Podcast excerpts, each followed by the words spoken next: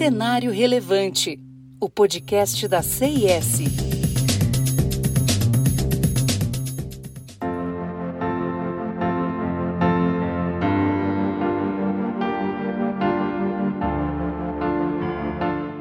Após escândalos do passado, fundos de pensão aumentaram os critérios de governança e se empenharam a profissionalizar as diretorias.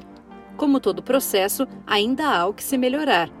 Especialistas indicam mudanças nos conselhos deliberativos com a inclusão de membros independentes para que seja mais semelhante com um board de uma companhia aberta. Tais mudanças podem levar a questionamentos como o que ocorre atualmente na Petros que é o Fundo de Pensão de Funcionários da Petrobras. Um grupo de participantes alega um conflito de interesses na indicação do gerente geral jurídico da estatal para o conselho da fundação, isso por parte da patrocinadora.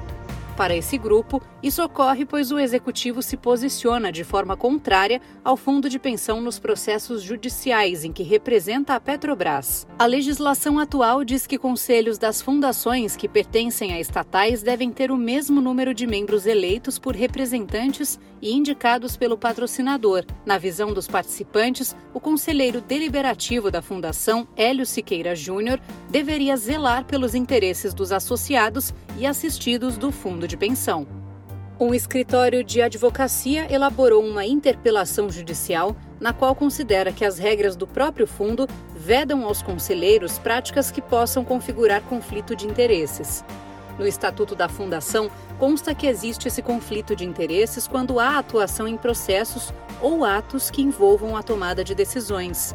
O fundo possui desde 2017 uma política de conflito de interesses para tratar de situações com estreito relacionamento e incompatibilidade de atribuições. O valor econômico procurou a Petros, que respondeu contar com normativos que asseguram as boas práticas de governança, evitando qualquer tipo de situação que envolva conflito de interesses. A entidade afirma que todos os membros de órgãos colegiados são impedidos de atuar em deliberações sempre que configurada a parte interessada. No caso de uma decisão sobre contribuições extraordinárias por déficit, por exemplo, se estivessem em desacordo com o entendimento dos participantes, haveria o conflito. Uma possível solução seria a indicação de membros independentes, e é isso que os dirigentes de fundos de pensão defendem. Essa discussão toda não é de agora. Em abril de 2016, foi enviado ao Congresso Nacional um projeto de lei sobre o assunto. Contudo, o PL não avançou. O texto previa alteração na Lei Complementar 108 para aprimorar dispositivos de governança das fundações com uma possível indicação de membros independentes. As regras do setor precisam ser alteradas para que se aproximem das regras da previdência aberta e da fechada. Mesmo sem previsão, seria uma boa chance de colocar o assunto em pauta.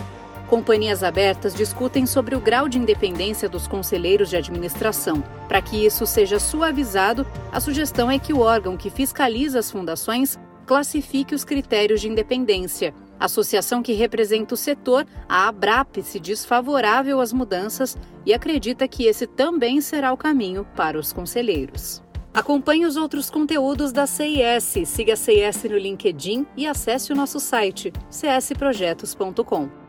Até mais!